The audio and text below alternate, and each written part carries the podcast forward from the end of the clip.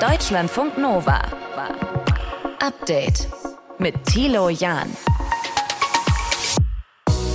Heute geht es bei uns ums Geld. Es ist Equal Pay Day, also der Tag, bis zu dem Frauen rechnerisch in diesem Jahr umsonst gearbeitet haben. In Luxemburg, da funktioniert es anders als in Deutschland. Da verdienen nämlich Frauen sogar mehr als Männer. Also äh, der Unterschied ist jetzt nicht riesig, aber er ist eben da und das bezieht sich auf den durchschnittlichen Stundenlohn. Also das heißt, Frauen verdienen pro Stunde im Schnitt 0,2 Prozent mehr als Männer. Wie das in Luxemburg genau zustande kommt, erklärt uns Johannes Döbbels aus unserem Team. Außerdem schauen wir nach Bachmut in die Ukraine. Warum spielt diese verhältnismäßig kleine Stadt eine so große Rolle im Krieg? Die Kämpfe dort dauern nämlich weiter an.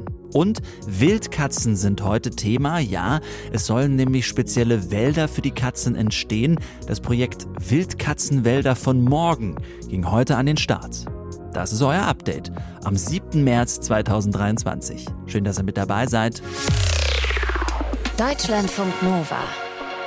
400 Euro im Monat, davon kann man sich schon ganz schön viel kaufen. Die haben oder nicht, das macht einen Unterschied. 400 Euro im Monat verdienen Frauen weniger als Männer.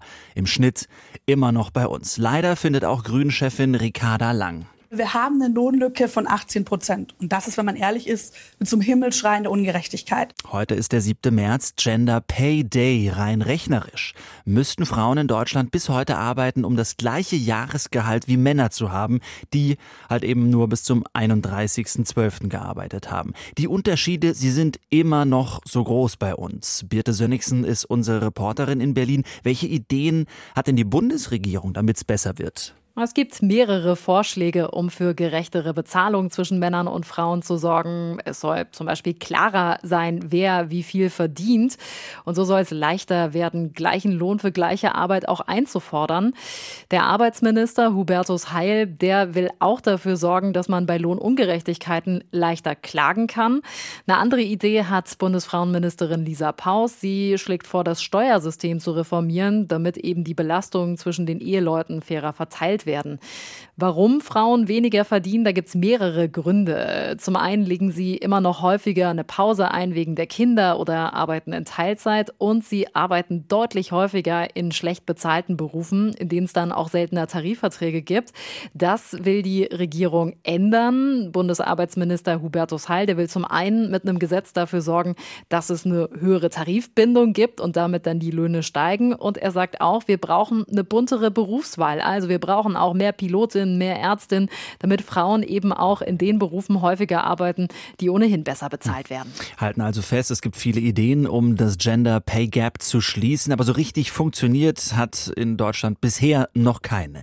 Es gibt ein Land in Europa, in dem das anders ist. Da klappt das schon ganz gut. Luxemburg, 640.000 Einwohner, 50-50, was den Frauen- und Männeranteil angeht in der Bevölkerung. Aber Frauen verdienen dort sogar ein bisschen mehr als die Männer. Johannes Döbbelt aus dem Deutschlandfunk Nova Team hat sich es für uns angeschaut. Johannes, wie viel verdienen die Frauen in Luxemburg denn mehr als die Männer? Wie groß ist der Unterschied? 0,2 Prozent. Also äh, der Unterschied ist jetzt nicht riesig, aber er ist eben da. Und das bezieht sich auf den durchschnittlichen Stundenlohn. Also das heißt, Frauen verdienen pro Stunde im Schnitt 0,2 Prozent mehr als Männer in äh, Luxemburg. Und das ist schon ziemlich erstaunlich, denn äh, die Unterschiede in Luxemburg zwischen Männern und Frauen, die waren in den vergangenen Jahren zwar auch schon ziemlich klein, aber bisher haben die Männer immer noch ein bisschen mehr Geld pro Stunde verdient. Und jetzt ist es zum ersten Mal umgekehrt. Du sagst, diese 0,2 Prozent Unterschied, das gilt pro Stunde. Stunde. Das heißt, wenn man sich andere Zahlen anschaut, dann sieht das Verhältnis ein bisschen anders aus? Ja, genau. Also das staatliche Statistikamt da in Luxemburg, das sagt auch selbst äh, ausdrücklich dazu, diese 0,2 Prozent. Das heißt jetzt nicht, dass Männer und Frauen beim Verdienst und in der Arbeit insgesamt schon komplett gleichgestellt sind.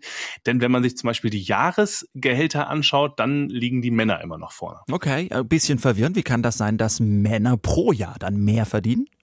Äh, weil Frauen häufiger in Teilzeit arbeiten. Also das ist ganz ähnlich wie bei uns in Deutschland. Die Frauen kümmern sich eben eher um die Kinder und andere Aufgaben zu Hause, arbeiten in ihren Jobs dann gleichzeitig weniger, eher in Teilzeit. Daran liegt das eben, dass das Jahresgehalt geringer ist. Und wenn man sich jetzt die Topverdienerinnen und Verdiener in Luxemburg anschaut, also die Leute mit so richtig hohen Einkommen, Führungskräfte zum Beispiel, dann sind da die Männer auch noch nach wie vor in der Mehrheit. Also fassen wir nochmal für den Moment kurz zusammen. Beim Thema Kinderbetreuung, Teilzeit ist es dann auch in Luxemburg äh, noch eher klassisch traditionell aufgeteilt zwischen den Geschlechtern. Aber nichtsdestotrotz ist es ja interessant, dass Frauen in Luxemburg pro Stunde eben mehr als Männer verdienen. Johannes, wie kann das sein? Welche Gründe gibt es dafür? Ja, das liegt laut der Statistikbehörde daran, dass die Frauen, die in Luxemburg arbeiten, im Schnitt besser gebildet sind als die Männer. Also da gibt es einen Education Gap, so mhm. nennen das die Statistiker. Das gilt besonders für Arbeitnehmerinnen zwischen 25 und 35 Jahren, also so Berufseinsteigerinnen oder Frauen, die erst ein paar Jahre in ihrem Job sind. Und wenn man sich jetzt mal nur diese Altersgruppe anschaut, da haben die Frauen sogar schon vor fünf Jahren eine ganze Ecke mehr verdient als die Männer im gleichen Alter. Und mhm. diese gut gebildeten Frauen, die arbeiten in Luxemburg Luxemburg dann auch in Branchen, die im Vergleich zu anderen Ländern dort doch ziemlich gut bezahlt sind. So hat es mir Ines Kurschat erklärt. Die arbeitet bei der luxemburgischen Tageszeitung Luxemburger Wort und die ist da stellvertretende Leiterin des Politikressorts. Das ist der Bildungssektor. Luxemburg hat, glaube ich, weltweit, also auf jeden Fall europaweit die höchsten äh, Lehrergehälter. Der Bereich ist sehr feminisiert. Das Gesundheitswesen ist auch äh, stark dominiert von Frauen, der Pflegebereich und eigentlich ist auch dort hier die Löhne sind eigentlich relativ gut. Ja, viele arbeiten aber auch als Ärztin oder als Juristin oder irgendwo in der Finanzbranche. Also da sind viele Jobs dabei, in denen man gut verdient. Und die Luxemburger Statistiker sagen auch, in Zukunft wird dieser Lohnunterschied zwischen Frauen und Männern wahrscheinlich noch größer werden. Also mhm. Frauen werden dann noch mehr verdienen als die Männer. Aber wir können ja eigentlich festhalten, Luxemburg ist damit in Europa so ein ziemlicher Einzelfall. Oder? Ja, absolut. Also der Gender Pay Gap liegt in der EU im Schnitt bei 13 Prozent. Also da verdienen Männer 13 Prozent im Schnitt mehr als Frauen. In Deutschland sind wir ja sogar bei 18 Prozent mhm. auf alle Jobs gerechnet. Ähm, Luxemburg ist ja auch deswegen ein Einzelfall, weil es ein sehr kleines, aber auch ein reiches Land ist, ne, das reichste Land in der EU. Und das Besondere ist, es gibt da viel mehr Jobs für wirklich hochqualifizierte Menschen als anderswo. Also vor allem viele gut bezahlte Dienstleistungsjobs, wie zum Beispiel Banker, Anwälte. Anwältin, Unternehmensberaterinnen und so weiter. Auch sehr viele gut äh, qualifizierte Frauen und natürlich auch Männer kommen aus dem Ausland äh, nach Luxemburg, arbeiten da. Viele Pendlerinnen auch aus den Nachbarländern wie Deutschland. Also alles in allem nicht jetzt unbedingt vergleichbar mit uns in Deutschland. Ja, aber nichtsdestotrotz, Luxemburg macht's vor. In Luxemburg verdienen Frauen nach neuesten Zahlen mehr als Männer, zumindest was den Stundenlohn angeht. Johannes Döbbelt aus unserem Team mit den Infos dafür. Deutschlandfunk Nova. Update. In Frankreich, da wurde heute gestreikt und morgen wird auch dort nochmal gestreikt. Und in diesem Streit um die Rentenreform geht es ums Renteneintrittsalter. Das soll nämlich angehoben werden, möchte Präsident Emmanuel Macron. Da sagen viele, nee, das wollen wir eben nicht. Schrittweise von 62 Jahre auf 64. Wie die Situation heute in Paris war, hat unsere Korrespondentin Julia Borutta für uns reportiert auf der Straße. Also hier im Nahverkehr in Paris geht fast nichts mehr. Die Züge auf den Metro- und S-Bahn-Linien sind stark ausgedünnt. Die Menschen kommen zu Fuß zu der großen Demonstration hier am Boulevard Raspail.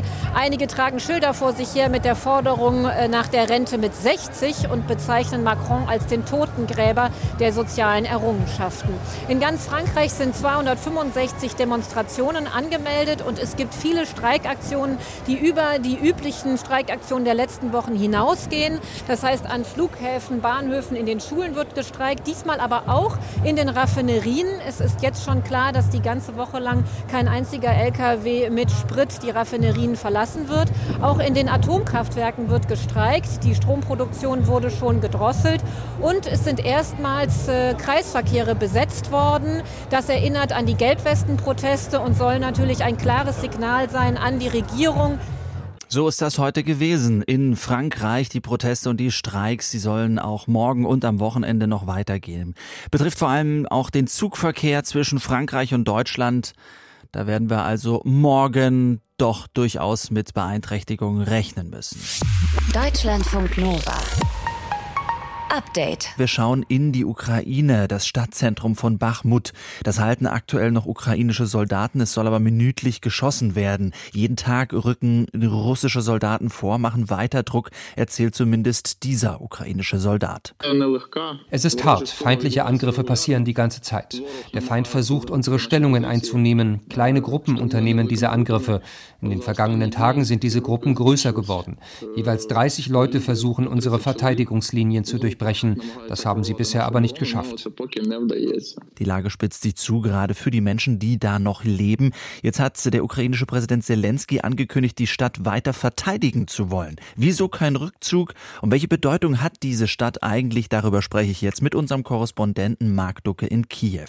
Marc, was äh, hörst du über die Lage in Bachmut? Also die Lage in Bachmut ist weiterhin sehr, sehr angespannt. Äh, der ukrainischen Armee ist es wohl gelungen, die Front einigermaßen zu stabilisieren in gewissen Teilen rund um die Stadt. Aber die russischen Soldaten und die Söldner der Wagner-Truppe machen weiterhin Druck. Es kommt weiterhin zu sehr heftigen Gefechten. Immer wieder versuchen kleinere Gruppen von russischen Soldaten die äh, Stellungen, die Verteidigungslinien zu überrennen, scheitern aber offenbar dabei. Äh, trotzdem, der Druck lässt nicht nach. Mhm. Damit wir das verstehen können, warum ist Bachmut von so großer strategischer Bedeutung? Also zum einen ist es einfach eine Stadt, wo wichtige Verkehrswege durchlaufen und Bachmut wäre, wenn Bachmut fallen würde, würde das der russischen Armee helfen, weitere Teile der Region zu erobern. Also das zum einen. Zum anderen hat die Stadt aber auch längst eine symbolische Bedeutung bekommen. Die beiden Lager bekämpfen sich ja da seit Monaten, seit über einem halben Jahr extrem intensiv. Die russische Seite hat jeden Tag hunderte Todesopfer zu beklagen. Und insofern, wenn Bachmut jetzt an die Russen fallen würde, würde, wäre das natürlich auch ein symbolischer und auch gleichzeitig ein strategischer Sieg. Und diese Symbolik und die Strategie, die von dieser Stadt ausgehen, die reicht dazu, dass der Krieg da so eskaliert, genau dort? Ja, weil es tatsächlich längst ein Ort ist, wo die Ukraine auch Chancen sieht. Man muss es wirklich so zynisch sagen. Äh, die Ukraine weiß, dass äh, die russischen Truppen sich auf diesen Ort konzentrieren, dass die Einnahme dieses Ortes ihnen sehr, sehr wichtig ist. Und deswegen werden dort Hundertschaften hingeschickt, die sich in den Nahkampf begeben. Da geht es wirklich von Haus zu Haus. Es geht um die verbleibenden wenigen Mauern, die da noch stehen. Äh, da ist ein Vorkommen wirklich nur sehr, sehr langsam möglich. Aber auf der anderen Seite gelingt es eben den Ukrainern damit, hohe Opferzahlen hinzubekommen. Also es das heißt zum Beispiel von Seiten der NATO, dass für jeden ukrainischen gefallenen Soldaten fünf auf der russischen Seite äh, in Frage kommen. Das heißt, in diesem Verhältnis eins zu fünf ist das eine ganz kühle Rechnung, in der wahrscheinlich eben auch in der Armeeführung gesagt wird, das lohnt sich für uns. Wir können den Gegner so weit eben schwächen, dass wir dann bessere Karten haben für alles, was mhm. noch ansteht. Und trotzdem hatte man mal kurze Zeit darüber nachgedacht, von ukrainischer Seite sich dort zurückzuziehen. Ne? Ganz genau, also weil äh, Bachmut zu einem ganzen großen Teil schon eingekesselt äh, war und ist. Also es gibt eigentlich nur eine Straße, die noch in die Stadt führt, über die sich die Ukrainer zurückziehen könnten im Fall eines Rückzugs. Die Versorgungswege sind also schon jetzt sehr gestört und auch diese Straße ist immer wieder unter Beschuss. Aber weil diese Stadt eben so wichtig ist und weil man offensichtlich diese Rechnung gemacht hat, dass sich das Halten von Bachmut lohnt für die Ukrainer, hat ja Zelensky jetzt angekündigt, mehr Soldaten Soldaten noch nach Bachmut zu schicken und äh, hat einen Rückzug erstmal ausgeschlossen. Hm. Was glaubst du, auch wenn das natürlich schwierig ist in der Prognose, wie geht es dort in Bachmut weiter? Das ist tatsächlich sehr schwer zu beurteilen, weil wir natürlich nicht die genauen Zahlen kennen und auch nur sozusagen mit den Fakten arbeiten können, die offen auf dem Tisch liegen. Mhm. Aber es sieht eben so aus, dass die Verluste auf der russischen Seite enorm sind. Es sind eben nicht nur jetzt in Anführungszeichen einfache Söldner, irgendwelche ehemaligen Gefängniseinsassen, die äh, von Wagner dort in die Schlacht geschickt werden, sondern das sind mittlerweile auch Elitetruppen von Wagner und ähm, auch äh, sehr ja gute Einheiten oder so gut ausgebildete Einheiten der russischen Armee. Insofern gelingt es den Ukrainern sicherlich schon, die russische Seite sehr zu schwächen. Ob das ausreicht, dieses Schlacht von Bachmut innerhalb der nächsten ein, zwei, drei Wochen zu entscheiden, das hm. vermag, glaube ich, keiner momentan zu sagen. Über die Bedeutung der ukrainischen Stadt Bachmut und die aktuelle Situation dort vor Ort war das unser Korrespondent in Kiew, Marc Ducke. Danke. Gerne. Deutschlandfunk Nova. Update. Mitte Mai wird in der Türkei gewählt und seit gestern Abend ist bekannt, wer den türkischen Präsidenten Erdogan herausfordern wird. Es ist Kemal Kilic Darulu und der gibt sich ganz schön kämpferisch. Er leugnet die Wirtschaftskrise, er leugnet den Hunger, er leugnet die Arbeitslosigkeit, er leugnet, dass die Migranten, die er hergeholt hat, ein Problem sind. Ich will Ihnen eine Tatsache sagen, die er nicht leugnen kann. Tyrannen gehen am Ende immer. Kemal Kilic Dorolu ist Chef der Oppositionspartei CHP, aber aufgestellt worden ist er von einem Oppositionsbündnis und das besteht aus sechs Parteien. Das möchte Erdogan gerne entmachten. Uwe Lüb ist unser Korrespondent in der Türkei. Uwe, was eint denn dieses Bündnis? Allein das Ziel, Erdogan muss weg? Also zumindest ist das die große Klammer, ähm, wobei Erdogan hier auch steht für Machtkonzentration, für das Präsidialsystem, das unter Erdogan eingeführt wurde und ihm eine große Machtfülle verleiht. Das soll weg und durch ein parlamentarisches System ersetzt werden, also quasi so ein System, wie wir es in Deutschland haben.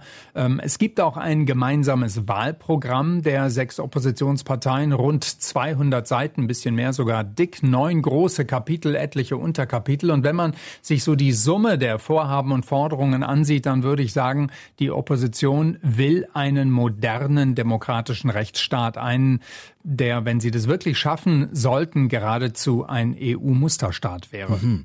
Der Kandidat, den dieses Oppositionsbündnis ins Rennen gegen Erdogan schickt, Kemal Kılıçdaroğlu, wofür steht der denn?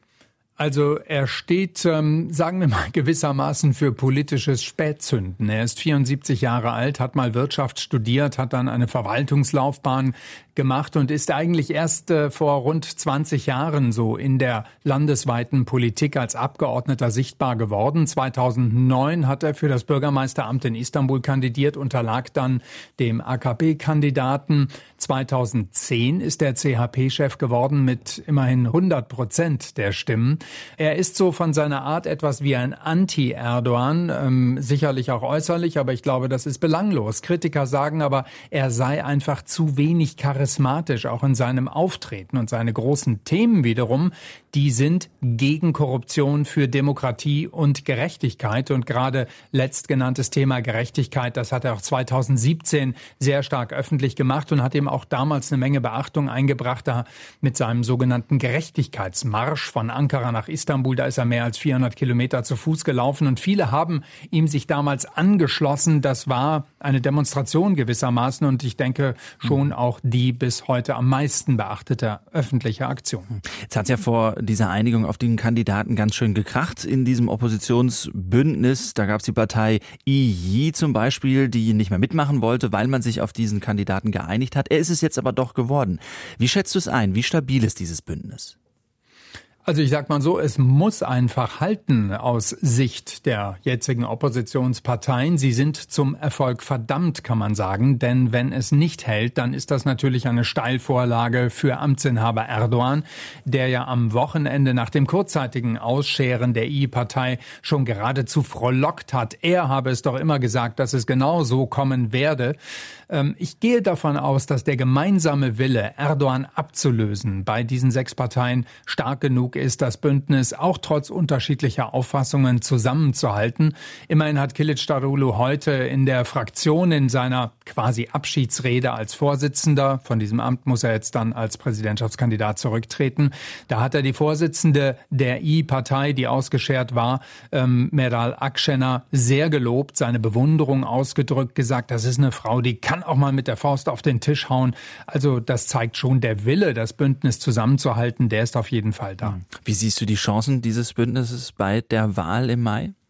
Stand jetzt ganz gute. Es gibt so etwas wie eine Wechselstimmung im Land, wegen der wirtschaftlichen Lage vor allem und nun aber auch befeuert durch die Folgen des Erdbebens. Da haben in Umfragen neulich 15 Prozent gesagt, dass sie wegen der Folgen des Erdbebens ihre Wahlentscheidung überdenken. Und das kann man durchaus als gegen die derzeitige Regierung gerichtet sehen, die von vielen mitverantwortlich gemacht wird für die Folgen. Ähm, das versucht Erdogan schon jetzt abzufangen, indem er die Bedeutung der Wahl man muss geradezu sagen, herunterspielt. Er sagt, das müsse man nun einfach schnell erledigen, aber es gäbe jetzt Wichtigeres zu tun, nämlich den Wiederaufbau nach dem Erdbeben. Darum gehe es und um nichts anderes. Also es dürfte sehr spannend bleiben bis zum Schluss. Ein Oppositionsbündnis aus sechs Parteien mit äh, dem Präsidentschaftskandidaten Kemal Kelic Darolu möchte Erdogan entmachten. Die Wahl in der Türkei, die findet im Mai statt. Informationen dazu waren das von Uwe Lüb unserem Korrespondenten. Lieben Dank. Gerne. Deutschlandfunk Nova. Update. Wildkatzen sind seltener geworden in Deutschland. Daran soll sich aber etwas ändern. Heute gab es die Auftaktveranstaltung des Projekts Wildkatzenwälder von morgen. Das ist ein Projekt vom BUND, also vom Bund für Umwelt und Naturschutz Deutschland, an dem sich unter anderem auch das Bundesamt für Naturschutz beteiligt und, ja, neun Millionen Euro locker macht. Was kann getan werden für die Wildkatzen? Das habe ich heute besprochen mit Friederike Scholz. Sie ist Leiterin dieses Projekts beim BUND.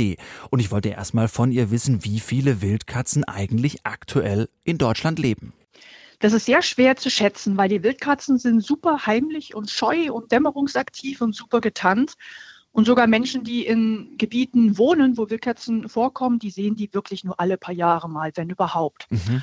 Und äh, man kann ihnen aber auf die Schliche kommen, indem man die Vorliebe der Katzen für Baldrian sich zunutze macht. Okay. Da kann man solche angerauten Dachlatten, solche kurzen Stäbe in ja. den Wald ähm, stellen und die mit Baldrian vollsprühen. Und dann kommen, wenn man Glück hat, kommen die Wildkatzen vorbei und finden das ganz aufregend und toll und reiben sich wie verrückt an diesen ähm, Lockstöcken. Warum gehen die denn so auf Baldrian ab? Also bei Hauskatzen kennt man das ja auch, mhm. aber auch die Wildkatze hat einfach eine Vorliebe für diesen Geruch. Vielleicht ist das so ein bisschen ähnlich wie so ein Sexuallockstoff. Das mhm. weiß man nicht im Detail, aber das weiß man auf jeden Fall, dass die diesen Baldrian-Geruch sehr interessant finden. Mhm. Und dann kann man diese Haare eben absammeln, die sie dort verlieren, beim quasi Schubbern am Lockstock und genetisch analysieren lassen. Und da weiß man dann ganz bombenfest, das war eine Wildkatze am Lockstock. Da machen wir doch vielleicht noch ein bisschen Wildkatzen-Know-how. Wie sieht denn eine Wildkatze genau aus? Was wir jetzt mit Wildkatze meinen, ist wirklich die europäische Wildkatze. Das ja. ist eine eigene Art und ist auch zum Beispiel nicht die Stammform von unserer Hauskatze. Unsere Hauskatze stammt von der afrikanischen Falbkatze ab und wurde quasi von den Römern erst zu uns quasi hm, importiert oder exportiert. Ja. Und ähm, die europäische Wildkatze ist eine richtige Ureinwohnerin unserer Wälder. Die sieht einer graugetigenen Hauskatze aber recht ähnlich. Die ist ungefähr genauso groß ähm, und hat so beige ähm, verwaschenes Fell und vor allen Dingen hat sie aber auch so einen ganz dichten, buschigen Schwanz mit klar abgesetzten schwarzen Ringen und so einem stumpfen schwarzen Ende. Das ist eigentlich das Auffälligste, dieser richtig buschige Schwanz. Mhm. Den haben Hauskatzen so nicht. Jetzt heißt äh, ja dieses Projekt Wildkatzenwälder von morgen. Was ist denn speziell an einem Wald für eine Wildkatze?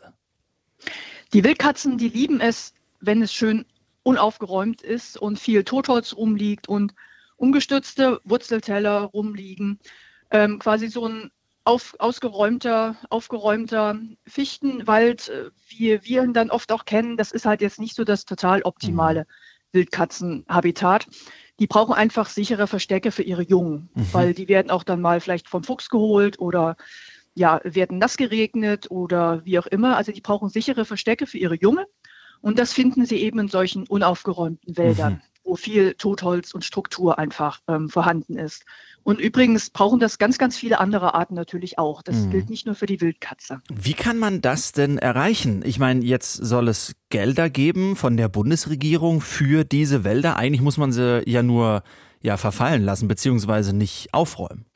Genau, das Geld ist dafür, dass wir zum Beispiel ähm, an Waldrändern auch einfach zum Beispiel Flächen sichern, um da eben Waldränder auch anlegen zu können oder auch Pflanzen zu kaufen oder auch, wie gesagt, Pacht und Grundstücke zu kaufen. Das kostet halt schon eine Menge Geld, ähm, einfach wirklich gerade an Grundstücke ranzukommen oder eben auch wirklich auch mit Landschaftspflegeunternehmen dann diese Anpflanzungen zu machen. Mhm. Entschädigungen für Nutzungsverzicht, das kommt auch noch dazu, mhm. ähm, indem man zum Beispiel auch sagt, wir wollen gezielt solche alten Bäume stehen lassen, damit die sich wirklich zu solchen schönen alten, das nennt man ja so Biotopbäume, mhm. entwickeln können.